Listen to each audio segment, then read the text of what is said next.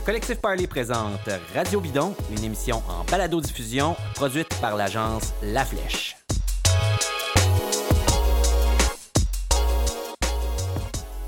Charles, est-ce que quand tu utilises, par exemple, Strava ou des applications comme ça, tu utilises la fonction qui empêche les gens de savoir exactement où tu habites pour pas qu'ils viennent te voler tes vélos? Oui, oui, tout à fait. C'est mon petit côté parano. Euh, je veux pas que les gens s'approchent de mon butin. Ben, peut-être pas si parano que ça. Il y a eu des histoires aussi de ben gens là, qui, annoncent des trucs sur Kijiji. Les gens les annoncent, disent euh, Je vais venir voir ça demain, vous donnez votre adresse. Vous vous réveillez le lendemain matin et hop, la porte du cabanon a été forcée, vos vélos ont, disparu. C'est arrivé à plein de gens comme nous de se faire voler des vélos un peu partout, euh, dans l'auto, à la maison, etc. Euh, et on a des vélos souvent qui coûtent extrêmement cher, qui coûtent même cher à faire assurer parce que c'est pas toutes les compagnies d'assurance qui vont couvrir pour des montants qui vont au-delà de, de 2000, 3000, 4000, 5000 dollars et même parfois plus hein, quand on est des, maniaques un peu comme nous. Et moi, j'ai un ami qui s'appelle Philippe Coulombe depuis plusieurs années qui est dans le milieu de l'assurance, qui est courtier en assurance chez Lemay Coulombe. Et puis, grâce à lui, euh, j'ai réussi à trouver des, euh, des, pas pires deals, euh, ouais, des, même des très, très bons deals. Oui, tout à fait. Ouais, des compagnies d'assurance et, avec, euh, tu fais affaire avec eux aussi, euh, Charles. Donc, oui, c'est un partenaire de notre émission, le Mécoulombe, mais c'est aussi, on est aussi client là-bas. Donc, on aime ça avoir des partenaires d'émission auxquels on fait confiance. Et ça c'est arrivé lors de voyages, par exemple, de briser des vélos, des choses comme ça. Et j'ai pu bénéficier là, de, de l'aide, de l'appui et du soutien de, des gens chez le Mécoulombe pour régler ça extrêmement rapidement. On les remercie d'être des partenaires de cette émission.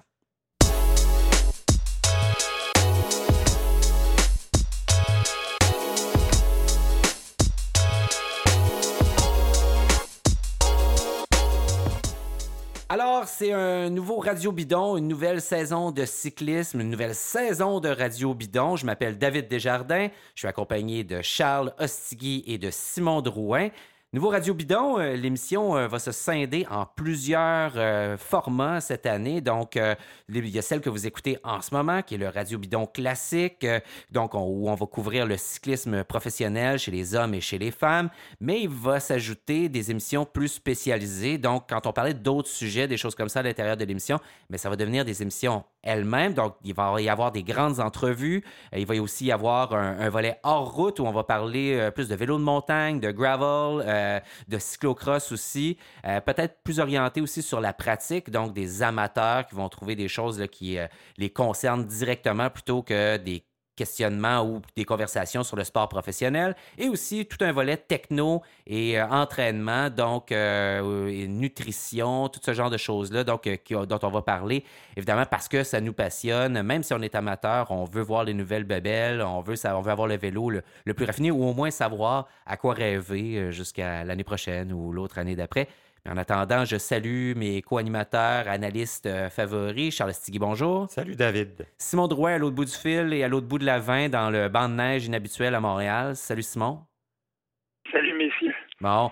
Ce qui est particulier avec euh, le cyclisme professionnel, c'est que les commanditaires changent plus ou moins chaque année d'une équipe à l'autre, c'est-à-dire certains restent, d'autres partent, chaque équipe a souvent plusieurs commanditaires la plupart du temps. Et donc, que les maillots d'équipe, eux aussi, changent très souvent. Si on compare avec euh, la plupart des sports professionnels, c'est quand même assez rare, plutôt inhabituel, ce qui nous permet de nous transformer chaque année en experts de la mode et de pouvoir dire quels maillots sont les plus beaux et les plus lettres, comme on dit. Donc, euh, parmi euh, ces nouveautés-là, euh, cette année, bon, et puis chaque année aussi, on peut parler de grandes tendances et on se croirait sur les à, Paris sur les grandes scènes de la mode quand on parle de ces niaiseries-là. Mais bon, reste que vu qu'on regarde ces gens-là se défiler chaque année sur la route pendant de longues heures, portant ces jolis maillots, ça nous donne le goût d'en voir des beaux, des pas trop laids, des pas trop pizza comme euh, les maillots euh, italiens d'équipe continentale. chez le World Tour, donc, on a demandé à un expert de nous en parler. Mais avant, messieurs, Simon et Charles, j'aimerais avoir votre avis. Peut-être les maillots que vous trouvez les, les, plus réussis et les plus laids, on va le dire comme ça, de, disons l'année. Ouais, disons les choses comme elles sont. Ben, en fait, de mon côté, c'est les classiques qui me, plaisent spécialement. Euh, au premier titre, celui de Trek Segafredo, à savoir euh, la, manche, euh, la manche noire qui est de couleur différente du corps, la manche qui finit à l'épaule, très classique, assez simple, dans une année de, de, de, de, dip et de tie-dye. beaucoup de dégradés cette oh, année. Oui, on est dans le dégradé à côté. Donc, Trek Segafredo, beaucoup. L'Auto Soudal, c'est toujours un classique qui me plaît. le dip le plus réussi, c'est-à-dire le dégradé de noir à une couleur le plus réussi, à mon goût, c'est celui de Sunweb. Oui, je pense aussi, oui. Et pavé dans la mare, le AG2R, la mondiale, après 10 ans, je le dis, je l'aime. Ah oui, mon Dieu, ah ça, c'est tout un, statement de mode, ça, monsieur. Le, le, le bib brun là, plaît à Charles. Simon, toi, qu'est-ce que tu en penses, expert de la mode cycliste? Oui, c'est ça, un grand expert. Donc, euh, ben moi, j'ai j'aime beaucoup le, le, Sunweb, effectivement, qui est passé du, que j'aimais déjà, euh, qui était noir et blanc, plus ou moins, qui est rendu euh, rouge avec une bande une bande verticale blanche encore, donc un beau cuissard noir classique. Donc, j'ai bien aimé Sunweb et comme je n'y connais rien en, mode et en et autres euh, fashionistas, j'ai consulté mon, mon, ami Louis Bertrand, euh, célèbre animateur de course, qui euh, a toujours euh, l'œil pour ça. Puis lui, lui a aussi choisi comme, comme Charles un coup de cœur le maillot de Trek qui, qui trouve qu'il a un, petit look baseball. Et Louis est un, amateur de baseball aussi, donc ça a été, ça a été son, coup, de cœur. Et lui et moi, on est, on est d'accord aussi pour dire que le maillot de EF Education First, dont on, dont on attendait beaucoup parce que c'est leur nouveau commanditaire Rafa et on est euh, d'accord pour dire que c'est pas très joli, c'est pas très réussi. Euh, ouais, c'est moins, c'est moins, moins laid en vrai que ça l'est sur euh, les dessins ou sur papier ou, ou à, à l'écran. Je l'ai vu en, en mouvement. C'est pas si pire que ça. Moi, j'ai décidé que j'étais trop vieux pour, euh, commenter le deuxième retour du tie-dye. Donc, donc j'étais là au premier retour du tie-dye. Euh, puis j'ai décidé que c'était pas pour moi, donc euh, j'allais pas trop me prononcer. Mais blague à part, là, il s'habitue quand même, je trouve, à, ah ce truc-là. quant à moi, je ne déteste pas le côté dégradé, justement, le maillot de CCC. Donc, euh, les anciens BMC, euh, très, très orange et voyant. Il y a beaucoup de maillots hein, dans les teintes de rouge et orange cette année. On remarque ça beaucoup. Euh, et bon, il fait pas. je pas celui de Bora non plus, qui est simple, avec les lignes un peu triangulaires qui pointent vers le. Le, le, zipper du maillot, donc la fermeture éclair du maillot, je ne déteste pas. Assez simple, bien, bien foutu, je trouve.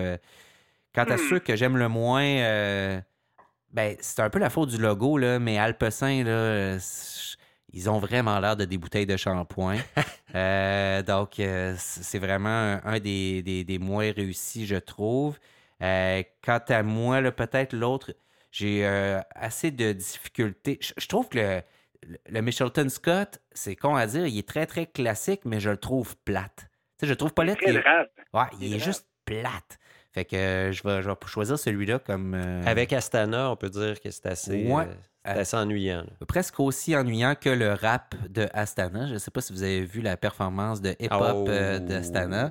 Alors, avec DJ Vino, MC Vino aux commandes.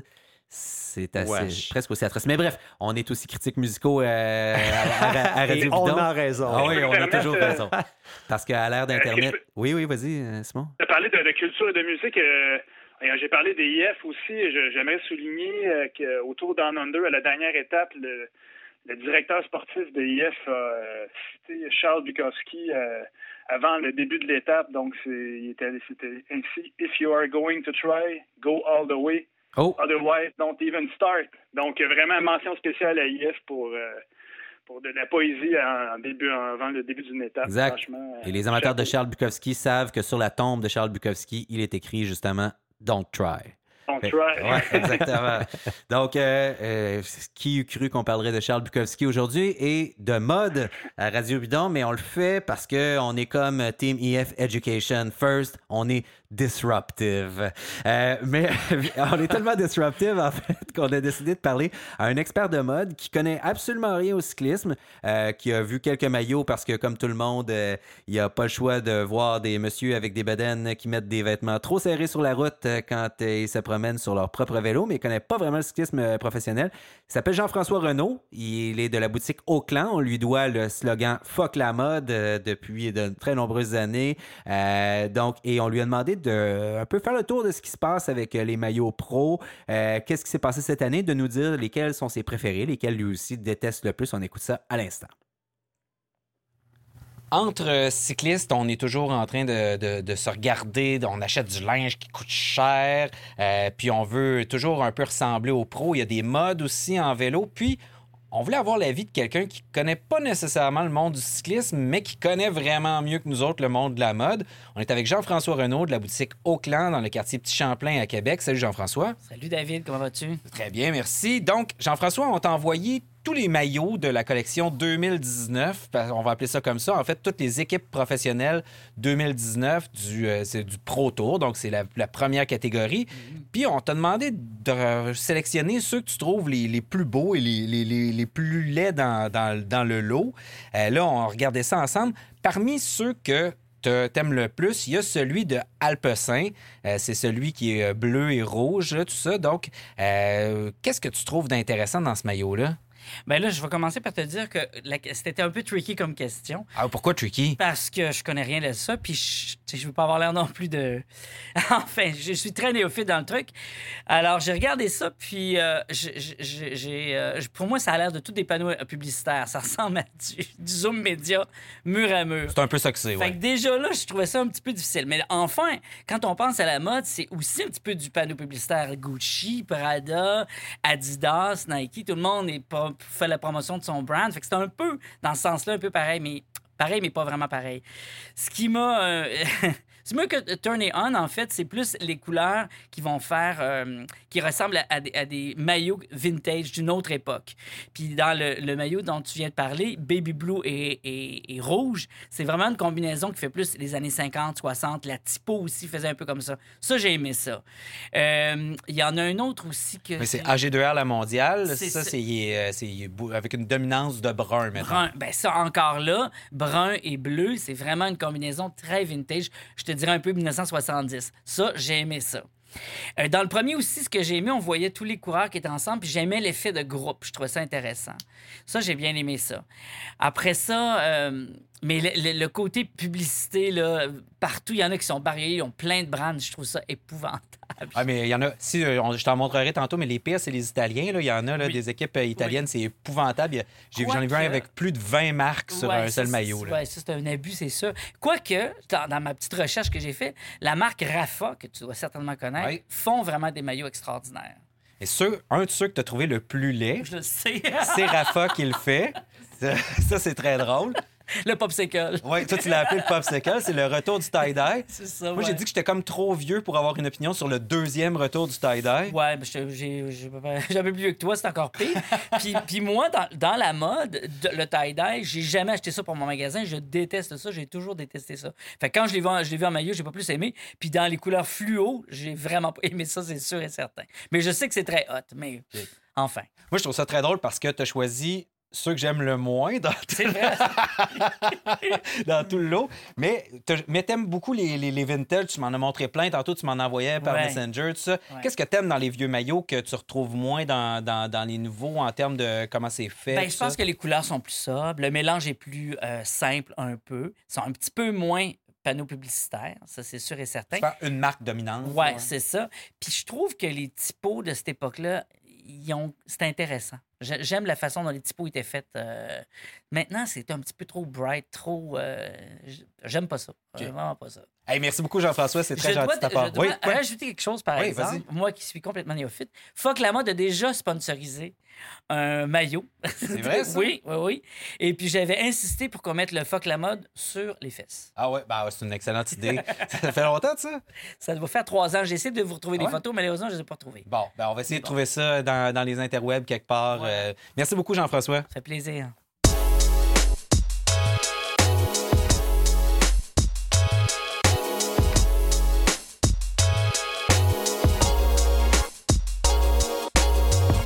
Euh, messieurs, on commence, on part la saison. Il y a seulement une seule vraie course derrière nous, qui est le Tour Down Under, la première course euh, World Tour de l'année, euh, qui s'est déroulée il y a quelques jours, de laquelle on peut peut-être tirer quelques leçons. On peut peut-être commencer par ça. Euh, Est-ce que vous avez... Moi, je regarde ça plus ou moins attentivement. Je suis comme pas prêt encore, quand le Tour Down Under arrive, euh, à me mettre dans le bain du cyclisme professionnel. Le cyclocross n'est pas fini non plus. Donc, euh, le, nombre d'heures euh, hebdomadaires que je peux consacrer au cyclisme est relativement limité. Charles, est-ce que tu as suivi ça pas mal? Euh, pas de façon très attentive non plus. Un peu comme toi, j'ai la tête dans le cyclocross. Quoique, là aussi, il y a une certaine fatigue parce que la saison s'étire et s'étire. Ouais, c'est long. Euh, puis parce que c'est pas la course la plus excitante de l'année non plus. Euh, mais bon, c'est toujours agréable à voir. On voit aussi beaucoup de, de nouveaux produits, nouveaux vélos, euh, la composition des nouvelles équipes. On se rappelle qu'il y a eu des transferts pendant la saison morte. Ça fait que, pour répondre euh, courtement à ta question, un peu. Simon Drouin? Ben, Écoute, ça, ça se déroule durant la nuit et moi, euh, je dors pour euh, en prévision de mes entraînements de natation à 6 heures du matin. Donc, euh, Ouais, j'ai une bonne excuse. En même temps, bon, j'ai j'ai quand même jeté un œil sur les sur les résultats, les résumés de course et tout. Donc, euh, quand même, un peu comme Charles, je- je- ça, ça nous remet dans le bain, euh, effectivement. Il y a quand même quelques, quelques enseignements, entre guillemets, là, des choses qu'on a vues euh, qui, qui sont intéressantes. Euh, Par exemple, on a vu Michael Woods là, qui tenait la forme, qui a bien répondu là, lors d'attaques, euh, qui était là. Il, y a, aussi, on a vu Caleb Ewan avec son, sa, nouvelle équipe, hein, qui est avec l'Auto Soudal maintenant, qui, euh, bon, souffert peut-être d'une certaine sévérité du jury en étant...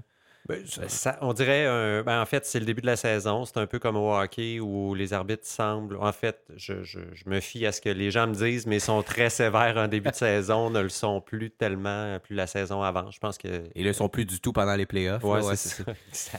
Euh, ouais, peut-être que c'est ça. On voulait euh, marquer le coup, euh, effectivement. Mais quand même, on a vu le Ewan avec euh, sa, sa- sa nouvelle équipe. Peut-être que chez Michelton Scott, d'ailleurs, il souffrait un peu de ne pas avoir une équipe qui, dans les épreuves au sprint, lui était pas dédiée. Mm. Quelque chose qui va, en remplaçant, en, entre guillemets, André Greipel chez l'Auto Soudal, va probablement retrouver là, un train ou une équipe, même pour le placer, tout ça, là, qui va être beaucoup mieux équipé pour le faire. Tout à fait. Donc, ça, c'est assez intéressant. Euh, ça a permis de découvrir, pour moi, en tout cas, Jasper Philipson, euh, qui, a, qui a gagné à sa place, euh, qui est un jeune, qui a un beau palmarès, qui était chez Exxon avant, l'équipe continentale américaine euh, de, de- de Axel Merckx. Euh, donc, euh, c'est ça. Je ne sais pas si. Est-ce qu'il y a des choses que vous avez vues que vous voulez souligner? Ben, en fait, je, je pensais voir Viviani après sa victoire à la première étape Ouais. être ultra dominant puis euh, battre tout le monde par trois longueurs de vélo. Ça n'a pas été le cas, pas Non. du tout. En fait, même il n'a pas été euh, à passer la première étape, il n'a pas été dans le coup euh, du tout. Euh, Excuse-moi, Charles, sa, sa victoire vraiment. Euh, euh, je sais pas si tu as vu la reprise, comment il est passé euh, comme un chat dans. Ouais, C'était hors de la extraordinaire. clôture, là, vraiment, pour, pour- première course de l'année, prendre de, de tels risques, là, franchement, moi aussi, je pensais que je pensais qu'après, il allait, il, allait, il allait tout rafler, mais non, euh, ça a été assez partagé, encore une fois, les, les sprints, ce qui est quand même, le- je trouve ça intéressant quand c'est pas toujours le, le- le même qui gagne, comme on... euh, ça, ça a été le cas aussi, euh, disons, l'an dernier au Tour de France, ça a été partagé, donc euh, Hmm. effectivement, c'était... Excuse-moi, vas-y. Ben, en fait, euh, je, je- je pense que le Viviani, on va le voir éclore durant la saison. Il s'en vient. euh, J'ai l'impression qu'il va être encore très fort. Une observation que j'ai faite, c'est du côté de Mitchelton Scott, où euh, bon, euh, Matthew Heyman prend sa retraite, Ouais. la fin d'une belle carrière. Très belle carrière. euh, Un victoire- gentleman, en plus. Ouais, ça, ouais. vraiment. Victoire à Paris-Roubaix en 16. Je crois que oui. Dans ces eaux-là. Ouais. Lui part. Swaintoft est rendu dans l'équipe américaine Rally. C'est les deux, c'était les deux doyens de l'équipe. Euh, j'espère que j'espère que Mitchelton Scott a fait le plein de, de vétérans. Puis en fait, euh, ça explique probablement l'arrivée de Bookwalter qui arrive de chez BMC. Ah oui. Euh, qui va être leur, je présume, leur capitaine pour les grands tours. là. Euh, mais c'est ça, l'équipe se vide par attrition par en haut en ce Ben, moment. Peut-être aussi, c'est sûr que pour les grands tours, là, pour euh, les placements, pour euh, chasser, pour euh, faire du faire le, le- le- le- donner le rythme aussi, euh, des choses comme ça, ça prend des Swintoft, justement, ou des Matt Heyman, des grosses, grosses locomotives comme ça. là. Mm. Puis ben, il n'y en a pas à la douzaine quand même, des comme ça. C'est effectivement en 2016, euh, Charles, Bon. qu'il a gagné Matt Heyman, tu avais raison. Merci encore une fois, Pro Cycling Stats. Notre référence, on a toujours, euh, tout le monde, on a toujours une page ouverte euh, de Pro Cycling Stats pendant qu'on fait l'émission. Euh, la saison commence. Là, il va y avoir, bon, il y a des courses dans le désert, des choses comme ça. là. Euh, on va faire un peu comme si ça existait plus ou moins parce que c'est pas très intéressant. Ce qui nous intéresse, c'est évidemment les classiques ou certaines choses à, à surveiller.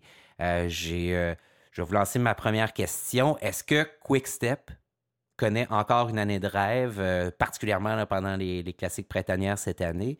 Si oui, pourquoi? Sinon, pourquoi? Et Nicky Terpstra est plus là.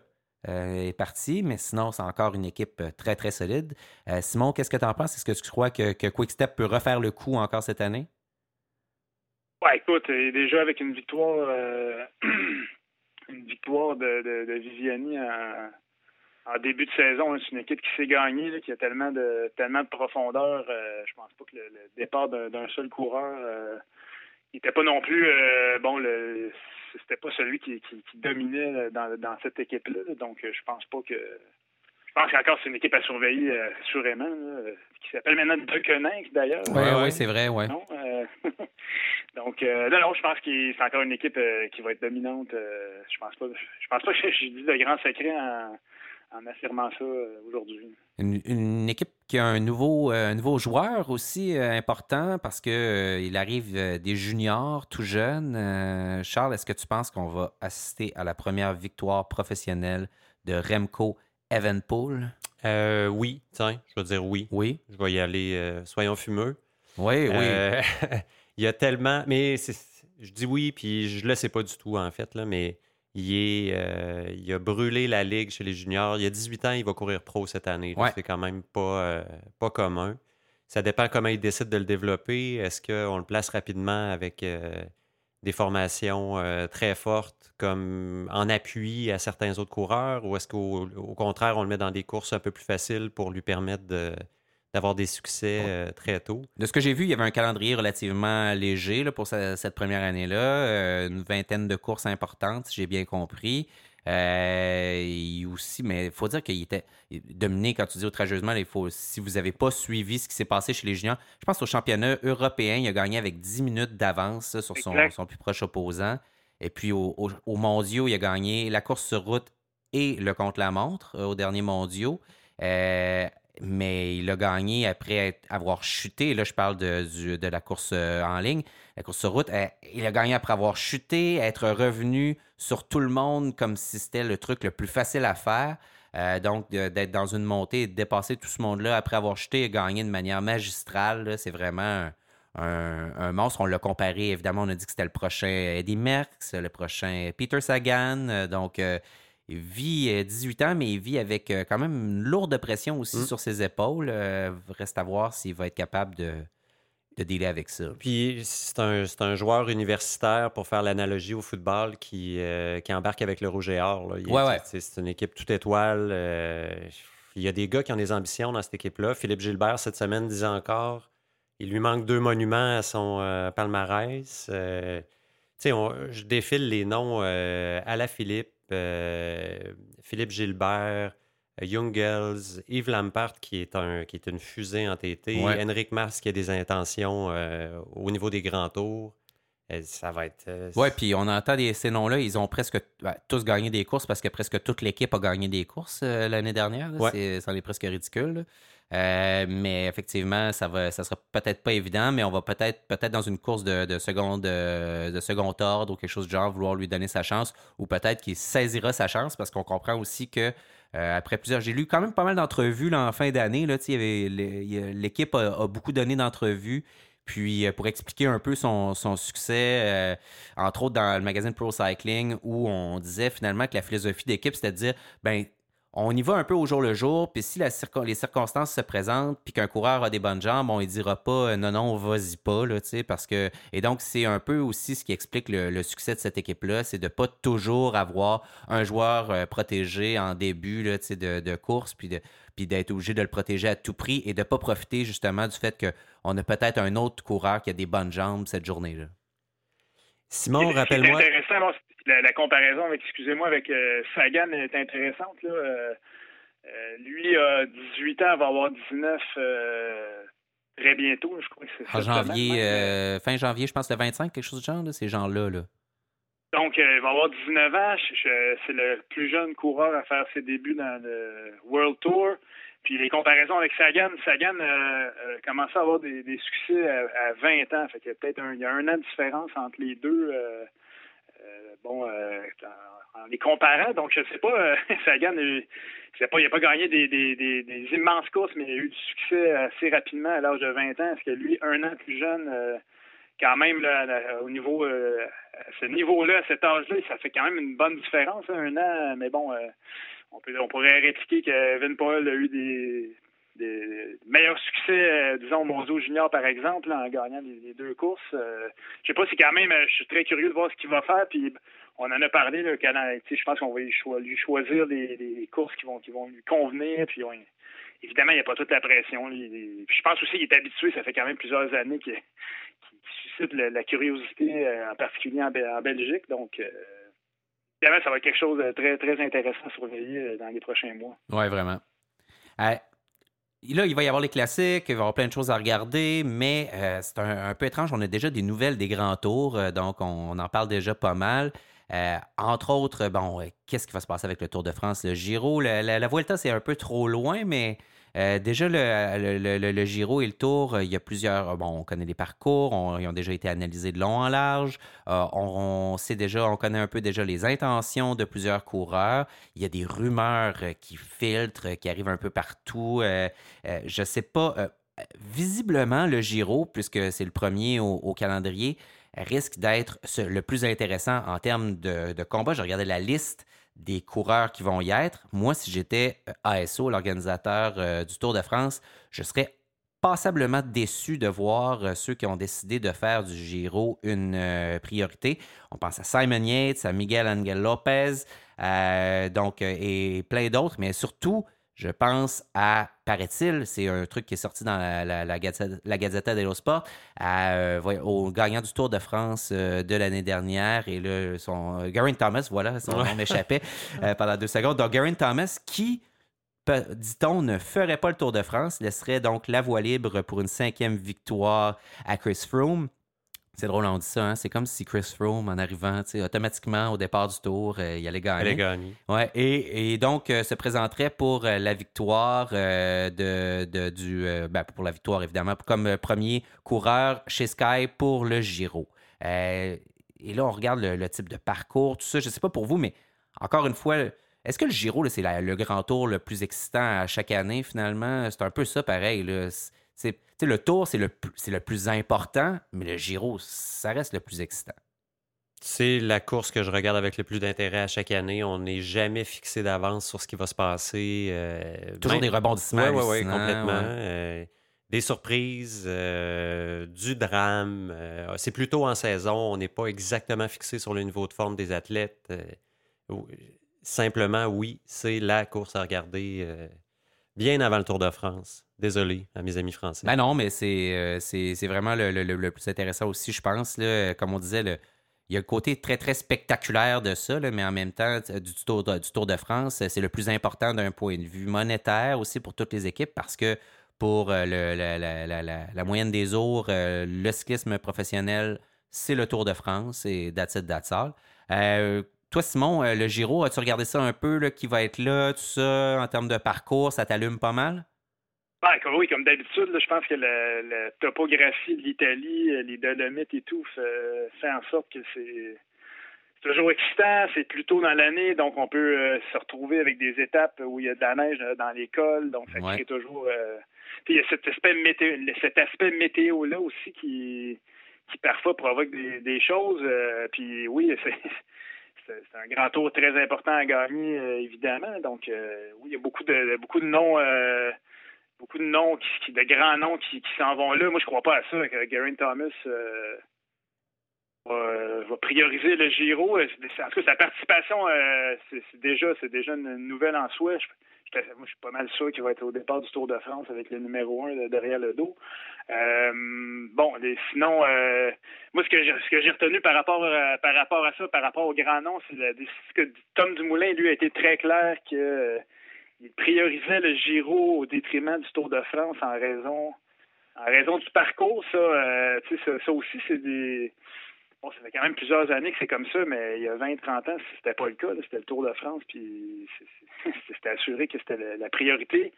Tom Dumoulin euh, dit que le parcours euh, du Tour de France lui, lui sied moins, apparemment. Donc, Très peu de, de contre-la-montre, en fait. Ouais, oui, beaucoup, très axé sur la haute montagne l'altitude. Donc, lui dit, euh, moi, je priorise euh, le Giro. En même temps, bon, peut-être peut-être qu'il va aller faire le Giro, puis il va avoir du succès, puis il va arriver encore, comme il l'a fait l'an dernier, en pleine forme au Tour de France. Euh.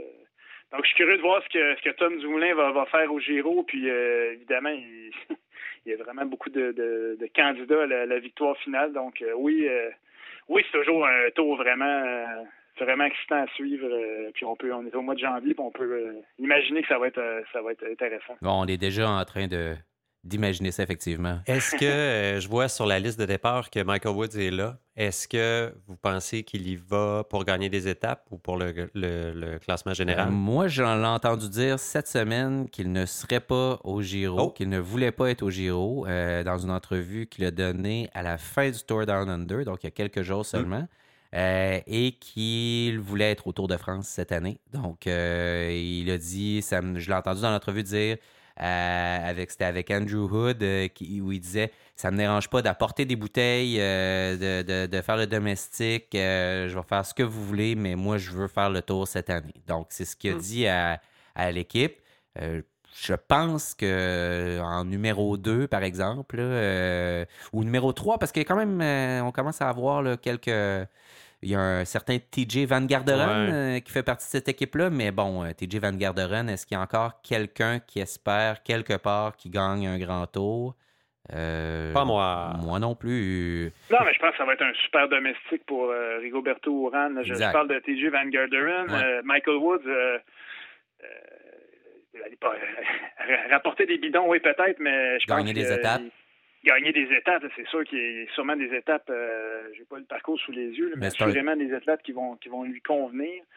Euh, aussi, j'ai lu la même chose, il a évoqué aussi euh, par rapport à ce que tu disais pour le Giro, euh, des problèmes d'allergie, puis à cette période-là de l'année en Italie, ça, ça, semblait lui causer des problèmes, comme ça a été le cas l'an dernier. Donc, moi, je pense que, que, en tout cas, à moins d'un à moins d'une méforme, euh, je pense que le plan, ça doit être. Euh, on doit quand même l'écouter, Michael Woods, là, maintenant, IF euh, Education First. Donc, je suis pas mal certain qu'il va faire le, Tour de France si, tout se base bien. ouais. de, de, ce que je comprends, c'est qu'il il, il, restait en Australie, il faisait une, coupe de petites courses là, de, de, second ordre dans ce coin-là du monde. Harold Santo, oui. Oui, exact. Cadel, Evans Ocean Race aussi. C'est en plein ça, exactement. Qu'il allait participer à ça, puis ensuite, il allait prendre une pause, puis on va probablement le revoir, euh, je sais pas, les classiques ardennaises, peut-être même pas avant ça. Euh, donc, euh, à se mettre à l'entraînement. je pense qu'il va viser les, Liège-Bastogne-Liège comme, l'an dernier. Il fait quoi? Son meilleur résultat, c'est deuxième, c'est ça? Deuxième, exact. Il a fini deuxième. Puis là, on a annoncé tout récemment que le parcours avait changé. Euh, une côte de moins. En tout cas, il y a une, côte qui, qui, La course ne se termine plus au même endroit, donc l'arrivée est plus loin euh, par rapport à la dernière euh, ascension. Je sais pas.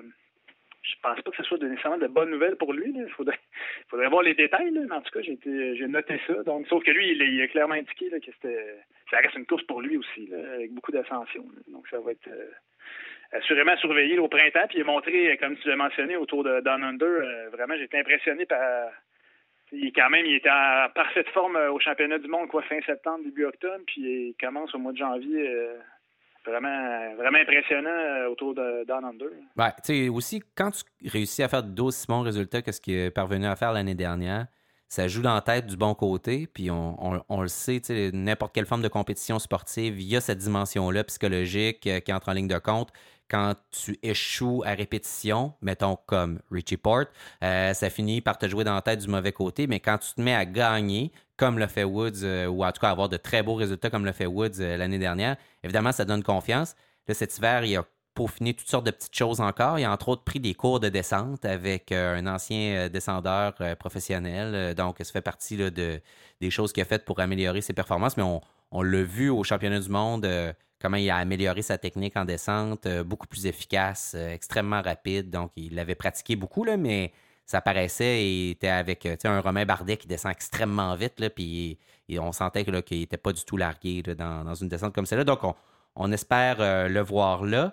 Euh, et au tour, comme on disait tantôt, euh, c'est un tour où il y a, puisqu'on parle des grands tours, le Tour de France, un tour où il y a très peu de, de contre-la-montre. Est-ce qu'on pourrait voir, par exemple, moi je, moi, je vais vous dire mon souhait, j'aimerais ça que Romain Bardet gagne le Tour de France cette année, euh, puisque j'en parlais il y a deux secondes. Romain Bardet, qui est arrivé au pied, au, pied, au pied de la plus haute marche du podium, donc qui pourrait gagner ce tour-là si ce n'était des fameux contre-la-montre où il est exécrable, malheureusement.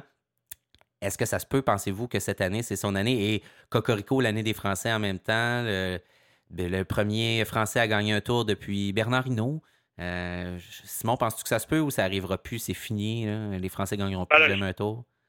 Non, non, je, ça, va arriver un jour, mais je, non, je pense pas que Romain Bardet va gagner le tour. Euh, cette année, malgré tout le respect que, j'ai pour lui, euh, je, pense que les conditions sont, sont, idéales euh, et tout, mais bon, euh, faut que tu battes Chris Froome, faut que tu battes Gary Thomas, faut que tu battes plusieurs autres. je sais pas, je pense qu'il je pense qu'il bon, il a fini deux fois sur le podium, je pense que c'était vraiment les tout s'était bien passé, puis il n'y avait pas pas réussi il avait pas réussi puis je pense que je, sais pas si en fait des conditions comme ça vont vont se répéter euh, puis mais je oui je suis un peu d'accord avec toi euh, qu'un français gagne le tour ça serait euh, je pense que ce serait extraordinaire c'est quand même leur course on, le souhaite mais je sais pas je pense pas en tout cas Supposons que Froome Cal, on voit les gros noms. Je disais, tantôt, je faisais la liste des, très des noms très importants qui vont être au Giro et qui ne seront pas au Tour. Euh, si, si Froome cal, que Bardet a un bon, un bon tour, maintient la forme tout au long, reste que ça se peut quand même un peu. C'est pas, pas totalement impossible non, non plus. Non, c'est optimal. Si, si ça a arrivé pour Bardet, c'est là. Euh, ouais. il, y a, il, y a, peu de doutes sur, sur la chose. Il y, a des, il y a des noms qui vont se répéter, Giro, Tour. Euh, mais effectivement, à moins d'être euh, Chris Froome ou euh, un extraterrestre, le, doublé semble, semble très complexe. C'est le bon moment pour lui, c'est le bon parcours. et il montre de belles choses. À toutes les fois qu'on le voit dans les grands tours, il performe très bien. On l'a vu sur des classiques, on l'a vu en préparation pour les mondiaux cette année. Il ne faut pas oublier qu'il a terminé. Woods a fini 3, donc il a fini 2. Ouais. Euh, il est capable de jouer sur différents terrains. Euh, Strade Bianchi l'année dernière. Strade Bianchi. Oui, ouais. ouais, La course de l'année 2018, je le rappelle. euh, pour moi, ça dit qu'il est devenu chauffeur, comme on dit, euh, comme on dit au Québec. Ah ouais. Il est capable de, de, de, mener son vélo à bon terme, plus que seulement pousser des watts et avoir la bonne forme ou la, la, la, la, taille de gap nécessaire pour, ouais, l'obtention des résultats. C'est un coureur intelligent aussi qui, qui était à l'affût de tous les, les détails. Donc, euh, absolument, là, je pense qu'il je pense qu'il va être qu'il va être là, mais bon, euh, de là à prédire une victoire, je pense que je pense que non. Ah, dur, ici à Radio Bidon, on fait ça, ces affaires-là. C'est dur de prédire une victoire pour qui que ce soit, de toute façon. Oui, ouais, effectivement. Il, se passe tellement de choses dans une seule journée de course cycliste qu'on ne peut pas prévoir là, que dans trois semaines, évidemment, bon, il s'en passe un million. Messieurs, avant qu'on passe à autre chose, j'aimerais ça qu'on parle de marchands de vitesse, euh, les sprinteurs. Euh, comme je l'évoquais en, début d'émission, il y a eu quand même certains changements. Dans, au sein, au sein des, différentes équipes, des gens qui ont bougé. il y a aussi, on sent un léger changement de, domination ou de génération là, chez, chez les sprinteurs. cette année, est-ce qu'on va voir encore une fois plusieurs personnes se partager les honneurs dans les, différentes épreuves et sur le calendrier? C'est un peu le sentiment que, moi j'ai. Charles, t'en penses? Oui, je suis assez d'accord. J'ai euh, des points d'interrogation. Euh, il y a des coureurs qu'on devrait voir comme euh, Calabi One parce qu'il y a des choses à prouver. Viviani très fort. J'ai très hâte de voir Fernando Gaviria avec Alexander Christophe chez, chez euh, les, les Émirats, UAE, Oui, merci. exact. Euh, j'ai hâte de voir comment le, la, la, la, chimie va opérer entre ces deux gars-là parce qu'il faut que ça opère pour qu'il se passe quelque chose, à moins que les gars ne fassent pas la même course. Euh, les mêmes courses toute la saison. Ouais, difficile à dire, mais Christophe, ça a été vraiment décevant au cours des dernières années. ses performances n'étaient jamais tout à fait à point. ouais. Et être très vite veut pas dire que tu es un bon poisson pilote. Non. Mais je pense que Gaviria, comme comme beaucoup d'autres coureurs, est capable de gagner des courses tout seul. Euh, il a montré des belles choses, il y a eu des défaillances, mais là, c'est peut-être le sprinter que j'ai le plus, le, plus hâte de voir en 2019. Simon, toi? Euh, ben écoute, Viviani, euh, je pense que Viviani, c'est peut-être pas un pur sprinter, mais bon, ce qu'il a fait l'an dernier, il faut, faut, le considérer. Sagan aussi, bon, il a gagné gagner une étape du Tour Down Under, euh, je pense que ça va être. Euh, j'ai hâte de voir. J'ai hâte de voir s'il va enfin pouvoir gagner Milan San Remo. Euh, sinon, ben Caleb, Caleb Ewan, écoute, il a seulement 24 ans. il, va avoir des conditions pour lui, le Tour Soudal. probablement, ben, probablement, assurément qu'il va être au Tour de France après avoir été écarté l'an dernier. Euh, donc, on va jeter un œil. Puis Caleb Ewan, j'aime son côté euh, très compact et petit, petit sprinter. Aérodynamique. Oui, c'est spectaculaire. Je, trouve qu'il est spectaculaire. Donc, un peu comme l'était Cavendish là, vrai, à l'époque. Pas exactement le même physique, mais il y avait un peu le style de Cavendish, effectivement. Simon, je, je, relève une chose. Tu ne considères pas Viviani comme étant un pur sprinter? Ben, c'est un gars qui peut quand même passer, qui, est quand même capable de passer des dans, des courses un petit peu plus accidentées, donc euh, je, le considérais moins un pur sprinter que, hmm. que, que, Kittel, mettons. Ouais, Kittel, c'est ça, exact. Oui, d'ailleurs, parlant de Kittel, euh, Kittel alterne euh, depuis quelques années entre des, de belles saisons et des saisons horribles où il gagne à peu près rien. L'année dernière étant une de celles-là. Donc, on peut se demander, parmi les questions de, ce début d'année, c'est quel Marcel Kittel euh, va se présenter au, départ euh, des courses cette année? Le sprinter ou le, le, gars dans les annonces de shampoing? Ouais, un ou l'autre. Euh, il y a Gronwagen aussi qui émerge depuis deux ans et puis qui, l'année dernière, semblait bien en selle pour euh, cette année, pour montrer encore une fois cette année là, qui est très, très fort. Mais dans ce cas-là, quand on parle de pur sprinter, ici, on en a un. C'est quelqu'un qui, euh, dès qu'il y a des boss, semble avoir euh, pas mal de difficultés à les passer. ma question, j'en parlais tantôt. Cavendish dit que c'est son grand retour cette année, qui est en super forme, qui a réussi à vaincre ses problèmes. Il y avait des problèmes de mononucléose récurrente au cours des dernières années.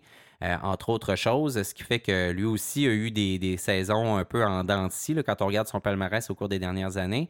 Euh, toujours à la recherche, évidemment, de, du record, euh, du nombre de victoires au Tour de France, tout ça. Est-ce que, est-ce que la question du jour, c'est est-ce que Mark Cavendish peut encore gagner une étape du Tour de France ou si là, on, parle de ces nouveaux sprinteurs-là qui sont là, avec un Marcel Kittel en forme, tout ça, ou si c'est fini pour lui? Avec Dimension Data, est-ce qu'il y a l'équipe qu'il faut pour gagner ça? Euh, c'est une bonne question. Moi, j'aurais tendance à dire que non, c'est terminé, mais... Fini final? Je pense que il pourrait gagner une épreuve de Tirreno Adriatico ou un truc comme ça, mais je pense que sinon, c'est terminé là, pour euh, les sprints du Tour de France pour Mark Cavendish. Sa flamme, c'est peut-être. Je, vais répondre à ta question en disant moi, je pense qu'il va en gagner encore quelques-unes à droite à gauche, mais sa flamme a un peu euh, pâli justement par l'arrivée de nouveaux coureurs qui sont plus mm. intéressants. Euh, peut-être par effet de nouveauté, tout simplement. C'est moins euh, sur le devant de. c'est moins à l'avant-scène comme intérêt de ma part. Simon Cavendish, est-ce que c'est fini? Ça serait, ça serait une belle histoire, mais je pense que je pense c'est fini, honnêtement. Un effort comme ça, vraiment, la, pure vitesse et tout, là, je pense que la, jeunesse, dans ce cas-là, ça y va, avoir un avantage sur Cavendish. En tout cas, c'est pour ça que je vraiment, ça m'impressionne avec un gars de quoi, avec 30 quelques années, réussisse encore à se pointer dans des sprints comme ça, mais je pense pas. Je pense franchement que à cause de la nature de l'effort, je pense que non. Je pense qu'on ne gagnera pas de méthode du Tour de France euh, cette année. Est-ce qu'on l'envoie en euh, piste? On l'envoie faire, on l'envoie faire de la piste? Oui, il avait très bien performé les dernières années. Oui, euh. ouais, ça se peut, mais en même temps, je pense pas que c'est là qu'il a le fric, ni non plus ses ambitions. Là, donc, je, crois que le, désir de vaincre chez lui est sûrement encore tout le temps là. là c'est sûr et certain. C'est probablement le, le plus gros deuil qu'il faut que tu fasses quand tu es un athlète professionnel qui a autant gagné comme lui, qu'à un moment donné, ça finit par s'éteindre, puis il faut que tu acceptes euh, cette, euh, cette fatalité-là qui vient avec euh, les aléas du sport, l'âge, etc. Donc, messieurs, on va passer à un autre volet de, de Radio Bidon et on va maintenant parler de cyclocross.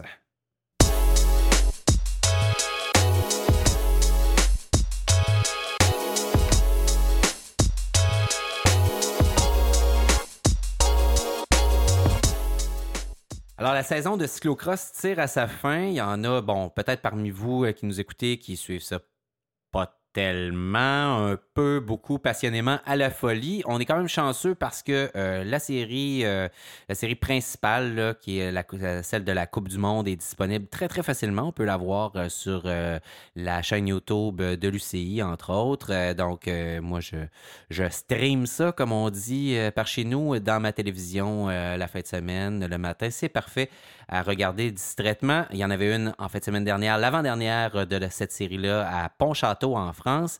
Et le 2 février, même jour que le Super Bowl, aura lieu, euh, auront lieu les championnats du monde de cyclocross.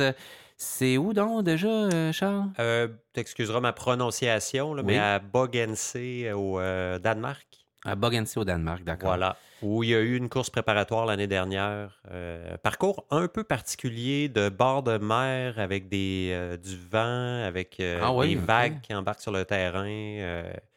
ça promet, on ne sait pas exactement à quoi s'attendre. OK, ah, ça va être intéressant quand même.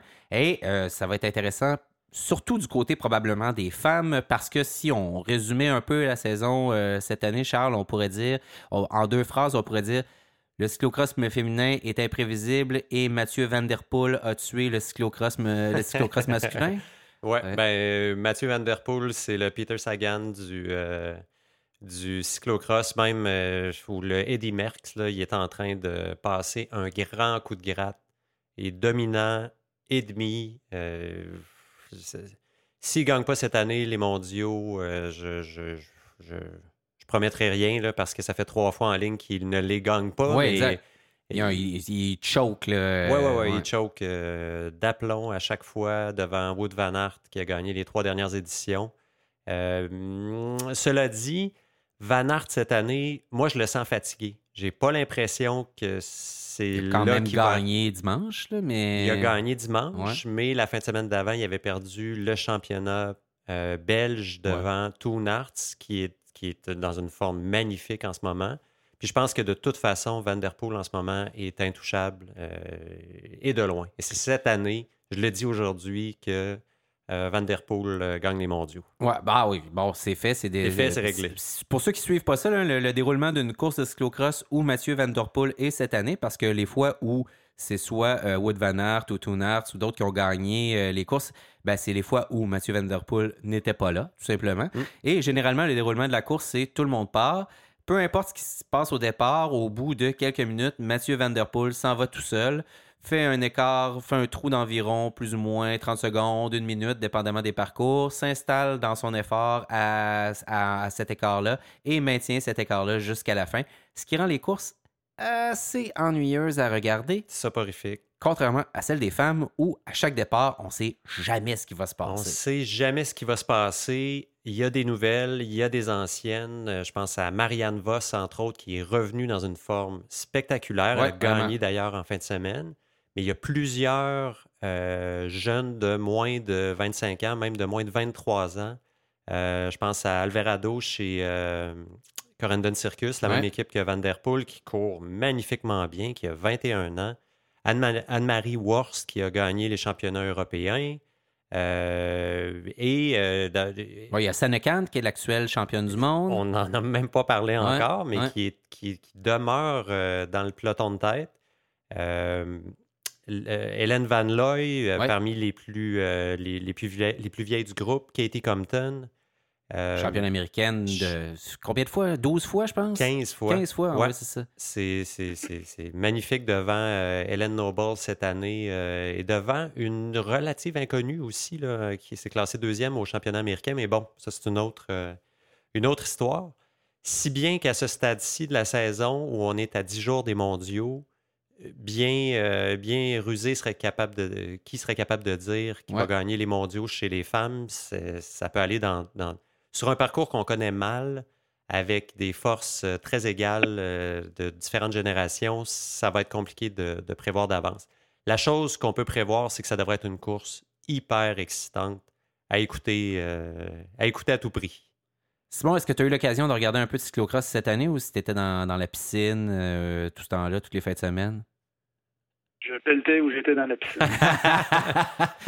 Euh, j'ai eu l'occasion de regarder ça cette année, euh, peut-être plus euh, attentivement que les précédentes, sans doute en, lien avec le fait que j'en ai fait pas mal cette année aussi. Donc, ça, ça génère évidemment de l'intérêt. On regarde les parcours, tout ça. C'est vraiment une saison excitante. puis, la course on dit là, que Mathieu Van Der Poel a tué le cyclocross, mais c'est un peu vrai quand même parce que chaque fois qu'il n'est pas là, les courses deviennent automatiquement intéressantes. Celle de dimanche à Pontchâteau qui était euh, une course de très haute vitesse, extrêmement rapide, euh, peu de, trucs techniques, à part une, espèce de série de marches, euh, de petites marches là, que les hommes popaient. Là, mm. certaines femmes aussi, mais chez les hommes, ça, ça, ça les popait. C'était vraiment spectaculaire à voir aller de manière extrêmement fluide.